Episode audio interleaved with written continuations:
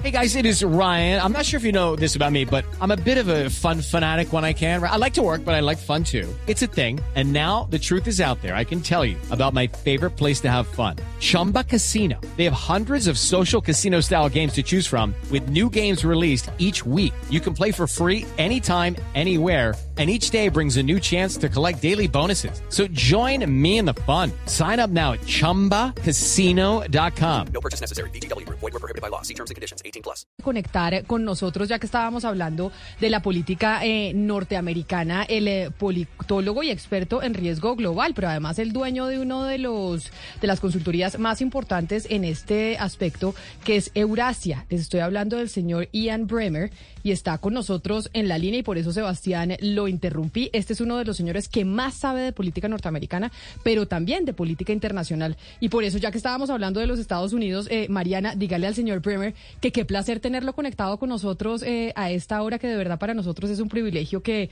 que haya aceptado esta llamada. Ian Bremer, thank you so much for being with us today. It is an incredible pleasure to have you on our show. Thank you so much for being with us. That's very kind of you to say. Happy to join you. Dígale al señor Bremer que vamos a hablar de otra cosa, pero que como estábamos hablando de la política norteamericana, él nos puede ayudar, Mariana, a, darle la razón a usted o a darme la razón a mí.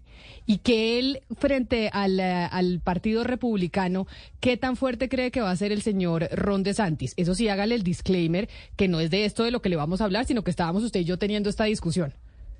Ian, um, just a quick disclaimer before I make, uh, pose the following question, um, and this is not what the interview is going to be about, but now that we have you on our show, we'd really like to ask you about uh, the Republican primaries because we were just having a discussion about that.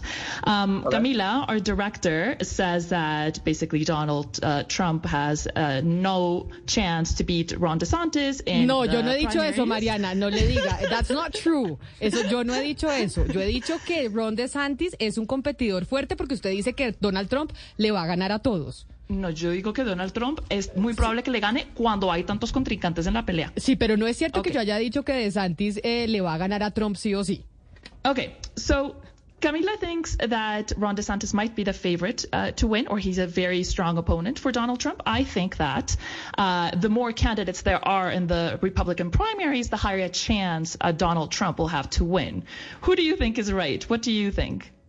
Uh, look, Trump is probably the weakest he has been since uh, winning the presidency, and he's not getting a lot of money from the donors. And Fox News and the Wall Street Journal and the New York Post have cut him off because Rupert Murdoch has told his people not to cover him. Uh, that's all a negative for him. But he still is the darling of the Republican base, and he outpolls DeSantis in national polls right now and in most state polls. And let's also keep in mind that at this stage um, in previous election runs, I remember when Jeb Bush, also a governor of Florida, everyone said this was the guy that was going to win, and he ended up imploding. So it's too early uh, to be making a call on someone like DeSantis. There are a lot of Republicans that are going to enter this race, and a lot of Republicans that will be seen as plausible but right now, for all of his failings, and there are many, many, many, many failings, Donald Trump is still the candidate to beat for the 2024 Republican nomination. Bueno, Camila, eh, le resumo. Es un poco temprano para decir en este momento quién va a ganar y pues si, si eh, Ron DeSantis tiene esa posibilidad de ganar.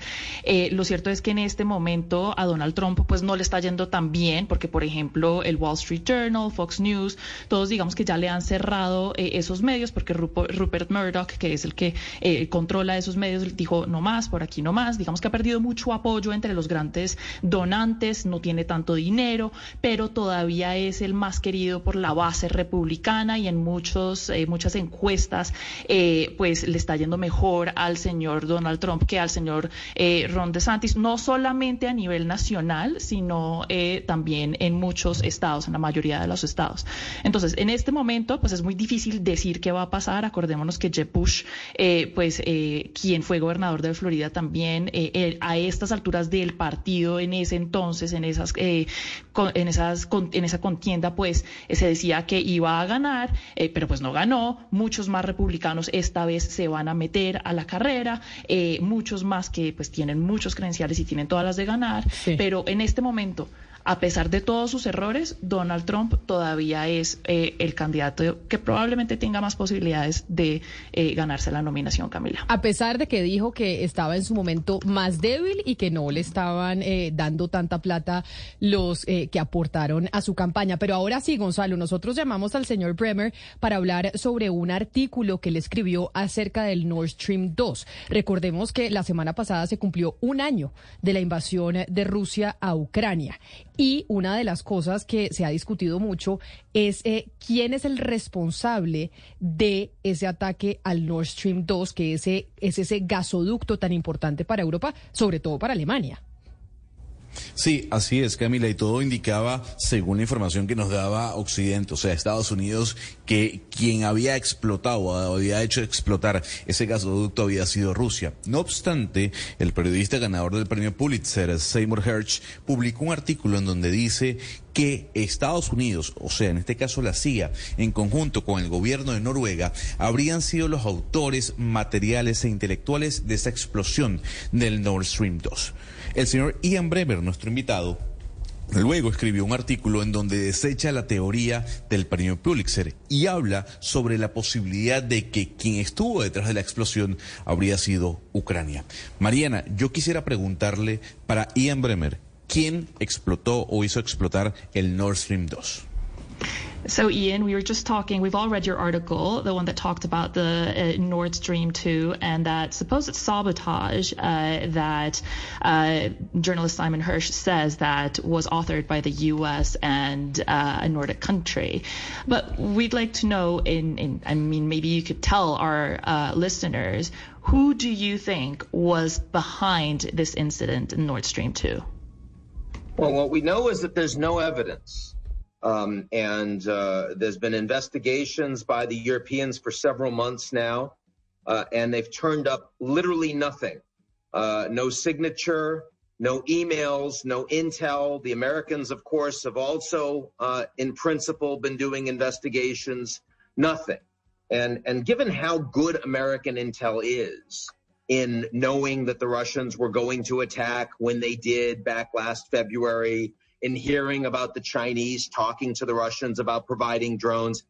It's a little strange that the Russians would have blown up multi billion dollar pipelines and months later we would know literally nothing. So I think the idea that the Russians are behind this, both because we don't have any investigative proof and it's because their own pipelines that they wanted to use as leverage to get the Europeans back using Russian gas again as as the war went on, it's not very credible that the Russians actually did this. Now, then you read, read Seymour Hersh's piece, and he, of course, is a historically celebrated journalist, um, Pulitzer Prize winner. But but for the last 10, 20 years, he's been increasingly incendiary in his ideological opposition to U.S. intelligence. And he's written a lot of things that have no proof behind them. In fact, they've been disproven um, around bin Laden and 9 11, around Assad and saying he didn't use chemical weapons on his own people, which we know he did. So uh, he's not been very credible. And so when he came out and wrote that it was the US and Norway behind this attack using one anonymous source, um, I dug into his research and it was really very, very poor and shoddy work. And it was clear from many of the points that he made um, including on the disposition of Norway's forces on the day of the attack, that what he said just isn't so. So we don't have any proof from the Americans, Europeans. We also don't have any proof from Seymour Hersh. And when you're faced with that, you have to ask, well, who's the country that would most want the Nord Stream pipelines to be blown up? And the answer there is clearly the Ukrainians. And the question is whether they had the technical capability to do it themselves or whether they would have need to have had help and who that help might have come from a country like Poland, probably the most likely. But we're sitting here today, months after the explosions, skeptical. We should be skeptical that the Russians did it, and we absolutely don't have proof of who did. Bueno, Gonzalo, lo que nos estaba diciendo usted eh, de la teoría del eh, periodista Simon Hirsch de que fue Estados Unidos con Noruega que estuvo detrás de esta explosión, pues no hay ninguna evidencia de eso. Todo el mundo ha investigado. Los europeos durante varios meses, no hay ningún resultado de esa investigación, no hay emails, no hay inteligencia, eh, no hay ninguna firma. Los estadounidenses también han estado haciendo investigaciones y tenga en cuenta usted, Gonzalo, que la investigación, eh, los investigadores americanos pues son muy buenos, la inteligencia americana es muy buena. Acuérdese que ella, ellos fueron los primeros en darse cuenta y en alertarle al mundo que Rusia estaba a punto de invadir a Ucrania. También eh, se enteraron o están escuchando sobre eh, los intentos de los chinos, los posibles intentos de los chinos en hablar, en, en darle a los rusos eh, drones. Entonces, pues es muy extraño que si fueron los rusos, este tipo de inteligencia que es tan avanzada y tan capaz, pues no hubiera dado resultados hasta el momento. Eh, el señor periodista Seymour Hersh es un periodista que tiene una historia bastante controversial. Sí se ganó un premio Pulitzer, es un, eh, fue un periodista muy respetado, pero desde ese entonces, digamos que se ha caído de ese puesto de gracia que tuvo en algún momento dado, porque muchas de las cosas que ha escrito, pues se han eh, probado que no son verdad y que tiene, digamos, eh un sesgo en contra de la comunidad de inteligencia de los eh, estadounidenses. Eh, tampoco cree, nos dice el señor eh, Ian Bremer, que eh, Rusia haya sido el autor detrás de estas expresiones, porque en el futuro a Rusia le gustaría volver a, eh, pues que Europa le vuelva a comprar su gas y pues no va, o sea, la, la, manera más convincente que puede lograr que Europa vuelva a hacer eso es pues teniendo este gasoducto que lleva ese gas hacia eh, Europa. Entonces, la pregunta es, si no fue Rusia, si no fueron los eh, estadounidenses con los noruegos, entonces, ¿quién fue? Eh, ¿Quién, qué país quiere más o le conviene más que esta explosión ocurra? Y pues surge la pregunta, Ucrania. La segunda pregunta es, ¿tienen la capacidad o necesitan ayuda? Si necesitan ayuda, pues probablemente pudo ayudarlos Polonia. Entonces estamos en un punto en el que eh, pues nos sentamos acá muy escépticos sobre las teorías de que lo hicieron los rusos y, o que lo hicieron los norteamericanos y encontrándonos frente a otra posible posibilidad. Uh, I want to raise one more quick point, if I can. Sure. Um, which, which is that, you know, in the last day, um, there's only one country that we know has blown up Russian energy architecture, and that is Ukraine, has just with a drone uh, hit an oil depot uh, of Russia in uh, the town of uh, Tuapse, which is Russia's biggest hub for crude oil export in the Black Sea region. So again, we understand that clearly the Ukraine facing an existential threat to their own people, to their nation every day from the Russians. They are the ones overwhelmingly with the interest to engage in these sorts of attacks. The only real question out there is whether they have the capacity to do it. Judy was boring. Hello. Then Judy discovered chumbacasino.com. It's my little escape. Now Judy's the life of the party. Oh, baby, Mama's bringing home the bacon. Whoa. Take it easy, Judy. The Chumba life is for everybody. So go to ChumbaCasino.com and play over 100 casino style games. Join today and play for free for your chance to redeem some serious prizes. ChumbaCasino.com. No purchase necessary. Void where prohibited by law. 18 plus terms and conditions apply. See website for details. Entonces, nos adiciona nuestro invitado una última cosita. En los últimos días hemos visto que el único país del que sabemos, por lo menos, que ha llevado a cabo una explosión en una eh, eh, construcción relacionada a la producción energética rusa es Ucrania. Con un dron ellos eh, atacaron un, eh, digamos, un, importante centro de almacenamiento de petróleo. Eh, es uno de los centros más importantes para exportar petróleo desde Rusia y está ubicado en el Mar Negro, en esa región del Mar Negro. Y pues, si nos ponemos a pensar, pues Ucrania en este mo momento está, digamos, enfrentándose a una crisis existencial, una amenaza existencial a su propia gente por parte de los rusos.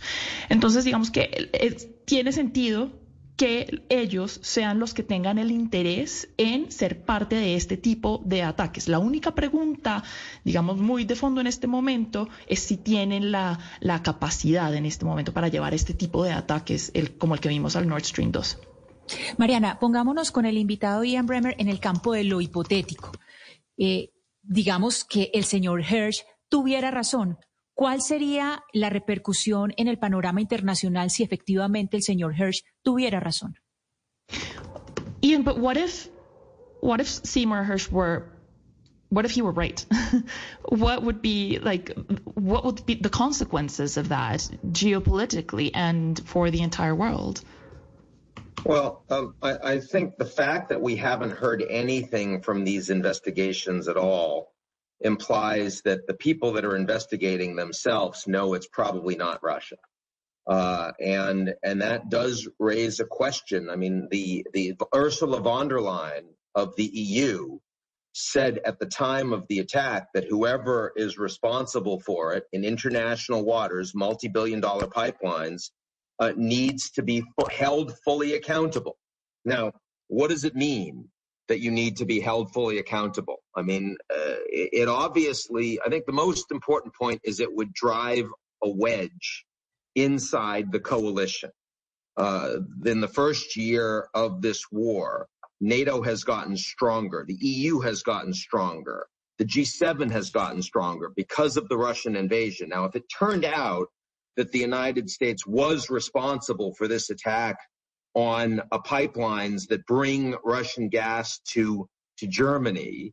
Um, I think at a time that U.S. Germany relations are better than they've really ever been, I think it would create a lot of mistrust in that relationship. It would undermine the coalition. And by the way, that's one of the reasons why I think it is very unlikely that Hersh is correct, not just because his research is bad and flawed, but also because the U.S. would have so much to lose. I mean, the coalition was already strong.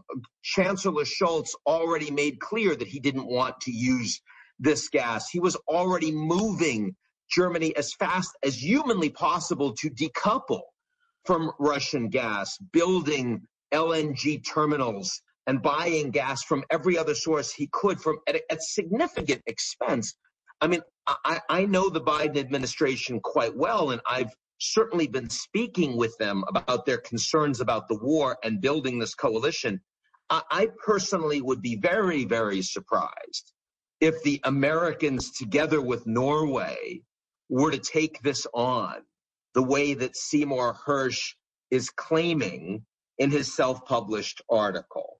Um, it's precisely because the consequences would be so grave for the coalition that I think a Biden administration would be very, very deeply reluctant to take that kind of a step. Sense. Ana Cristina, Bueno, es, es, un escenario muy improbable. Usted preguntó por las consecuencias, las, repercusiones que podría tener esto, eh, y pues es eh, una fricción eh, entre esa alianza que estamos viendo entre Estados Unidos y, y, Europa. Usted tiene que considerar que, pues, desde que empezó esta guerra, en el primer año de esta guerra, pues la OTAN se ha fortalecido, la Unión Europea se ha fortalecido, el, el G7 se ha fortalecido, y si Estados Unidos, como lo dice el señor Seymour Hersh que es responsable por este ataque, pues si Estados Unidos sí fuera responsable por este ataque, eh, eso causaría que esas relaciones se fragmentaran y que crea una falta de confianza eh, impresionante y pues eh, socava un poco esa coalición que estamos viendo. Por eso es que nuestro invitado dice que él no cree eh, que eh, esa teoría sea verdad. Además de que nos dice que la investigación de este periodista, pues, eh, tiene muchas fallas, que simplemente no se sostiene por la evidencia que expone. Em, pero la razón principal es que simplemente para la administración del señor Biden, pues sería, tendría mucho que perder si de verdad esto pasara. Entonces, eh, pues sí, digamos que en ese sentido, eh, nuestro señor, nuestro invitado también dice que él personalmente habla con la administración eh, del presidente Biden eh, y le de verdad para ellos es muy importante eh, esto que están haciendo en Europa, la eh, desvinculación que tiene Europa en este momento del gas ruso, construyendo nuevos puertos para poder recibir gas de otros eh, lugares del planeta. Entonces, en este momento queda muy difícil entender cómo Estados Unidos va a arriesgar ese progreso que se hizo. Mariana, a propósito de lo que él dice, que él tiene comunicación directa con el gobierno y la administración eh, Biden, quizá para terminar, él eh, tiene la teoría de que tal vez fue Ucrania, que fue Ucrania el que destruyó el eh, Nord Stream 2. Y la semana pasada veíamos al presidente Biden en territorio ucraniano, que era un momento histórico y pues además... eh, Rusia sabiendo que Biden iba a ir porque la administración Biden le anunció a los rusos que iba a estar en cielo en eh, territorio ucraniano. Él cree que el gobierno y la administración Biden está tratando de darle una sanidad digna a Vladimir Putin de este conflicto en, eh, en Europa y realmente no ha podido por cuenta de Ucrania, no ha podido porque los ucranianos dicen acá no vamos a permitir una salida digna, aquí la guerra es hasta el final porque nos invadieron a nosotros. Este- quisiera Biden darle una salida digna a Putin, pero realmente tiene esta papa caliente que es Ucrania en las manos. Um, Ian, so we're wondering. You said you uh, talk a lot to uh, the Biden administration. That you know you have a lot of conversations with them, and we'd like to know, in your opinion, if you think that you know, given President Biden's uh, visit to Ukraine and to Eastern Europe uh, last uh, week, he notified or his staff notified uh, the Russian government that he was going to make that visit, um, and we're kind of trying to make sense of that um, gesture, so to say, um, and we're just wondering because this some people say this that um, if President Biden and his administration are kind of trying to give Putin a way out that the Ukrainians oppose. Um, some kind of negotiated agreement that the Ukrainians uh, wouldn't like because they're willing to go till the end, kind of, in this war.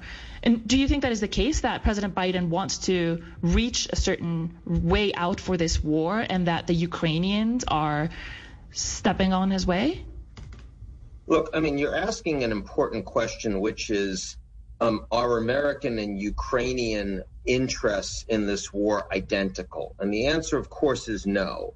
They are aligned, they are highly aligned, and they have appeared to be close to identical for the first year, but they are not identical. And there is a danger that they could become farther apart as the war continues, as American willingness to provide support for Ukraine starts to erode. And, and Biden, of course, is doing his best to try to keep everyone together. Um, and at some point, the war has to be over. But by the way, the Ukrainians don't want a permanent war on their territory. They know that that's a disaster for their country, too.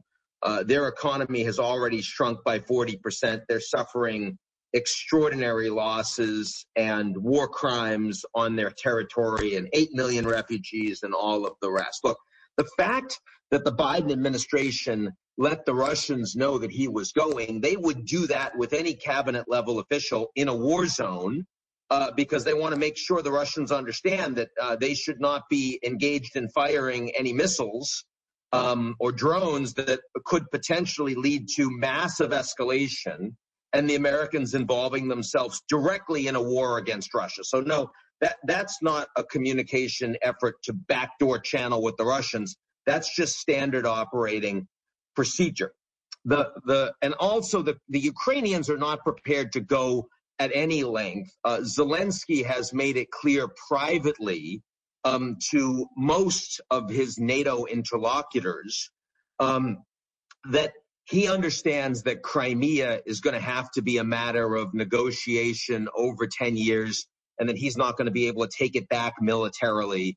So, you know, that is, of course, part of Ukraine. It was illegally taken from Ukraine, yet Zelensky's not making that argument. So there already is a level of flexibility in what Zelensky is saying privately compared to what he's saying publicly. The question is what happens if you know, you get to a point that Ukrainians just can't take all of their February 24th land back, and they're not getting the same level of military support from the U.S. or from the Europeans. Might there need to be negotiations with the Russians? Where will the Americans be? Where will the Poles be? Where will the Baltics be? The Nordics be? The Germans? All of these things. And I think that for now, what you see from the Americans is a desire to provide as much military support as possible, focusing particularly on ammunition, which the Ukrainians need, so that they can launch a counteroffensive in April or May to get back more of their territory. And that by by summer to fall, then there will be an assessment of where both sides are and can a negotiated settlement, can a process of negotiations possibly begin? That is not where Biden is today. That is not reflecting outreach to the Russians today, but it might reflect where Biden could be in three, in four, in six months' time. We should watch the space. Pues estaban escuchando o están escuchando ustedes a uno de los politólogos y analistas eh, políticos más importantes de los Estados Unidos, que es el señor Ian Bremer, director de Eurasia. Mr. Bremer, it was a pleasure talking to you. Thank you for accepting this interview. We hope to get to talk to you again soon in the future. Thank you very much and have a good day. Thank you. Bye, bye Mariana, ¿qué nos dijo el señor Bremer al final, precisamente sobre la salida a esta guerra o a esta invasión rusa a Ucrania? No, que él no cree que esto sea una señal al señor eh, Putin de buscar una salida y que no cree que Ucrania se le esté, eh, digamos, metiendo en el zapato eh, en ese intento, Camila. Definitivamente, pues no están eh, perfectamente alineados Ucrania y Estados Unidos, eh, pero eh, pues los ucranianos también saben que ellos no quieren una guerra permanente en su territorio. Ha sido esta guerra desastrosa, les ha dañado el 40% de su economía ya, se contrajo en esa medida, hay muchos crímenes de guerra, millones de refugiados por fuera de Ucrania, eh, pero el hecho de que el señor Biden le dijera a los rusos o su administración les alertara a los rusos que él iba a ir a Ucrania es un tema más de protocolo para, eh, pues con la presencia del señor Biden ahí, si llegara a caer un misil, por ejemplo, que causara algún daño, que le quitara la vida al señor Biden, pues ahí se desataría una guerra enorme. Entonces es una situación de protocolo más que todo. Em, Ahora, el señor Zelensky sí ha hecho claro que, pues, él, por ejemplo, en privado ha dicho que mm, entiende que Ucrania, pues, nunca va a poder recuperar probablemente a la península de Crimea, que fue la península que anexó Rusia en el 2014. Eh, pero, pues, él, y él dice, bueno, estamos ahí. Pero la pregunta es, ¿Qué pasa si Ucrania no puede recuperar todo el territorio que tenía hace un año? ¿Habrá negociaciones? Lo que va a pasar ahora prácticamente es que los americanos y los estadounidenses y los europeos le van a dar la mayor ayuda posible militar a Ucrania para que puedan lanzar una contraofensiva a eh, Rusia, puedan recuperar parte del territorio de pronto y así de pronto en unos meses, dos, tres, cuatro, de pronto seis meses, pueden haber negociaciones. No es donde está el señor Biden en este momento, pero puede ser donde esté en los próximos meses. Judy was boring. Hello. Then Judy discovered ChumbaCasino.com. It's my little escape. Now Judy's the life of the party. Oh, baby, Mama's bringing home the bacon. Whoa, take it easy, Judy. The Chumba life is for everybody. So go to ChumbaCasino.com and play over 100 casino style games. Join today and play for free for your chance to redeem some serious prizes. ChumbaCasino.com. No purchase necessary. Void where prohibited by law. 18 plus terms and conditions apply. See website for details.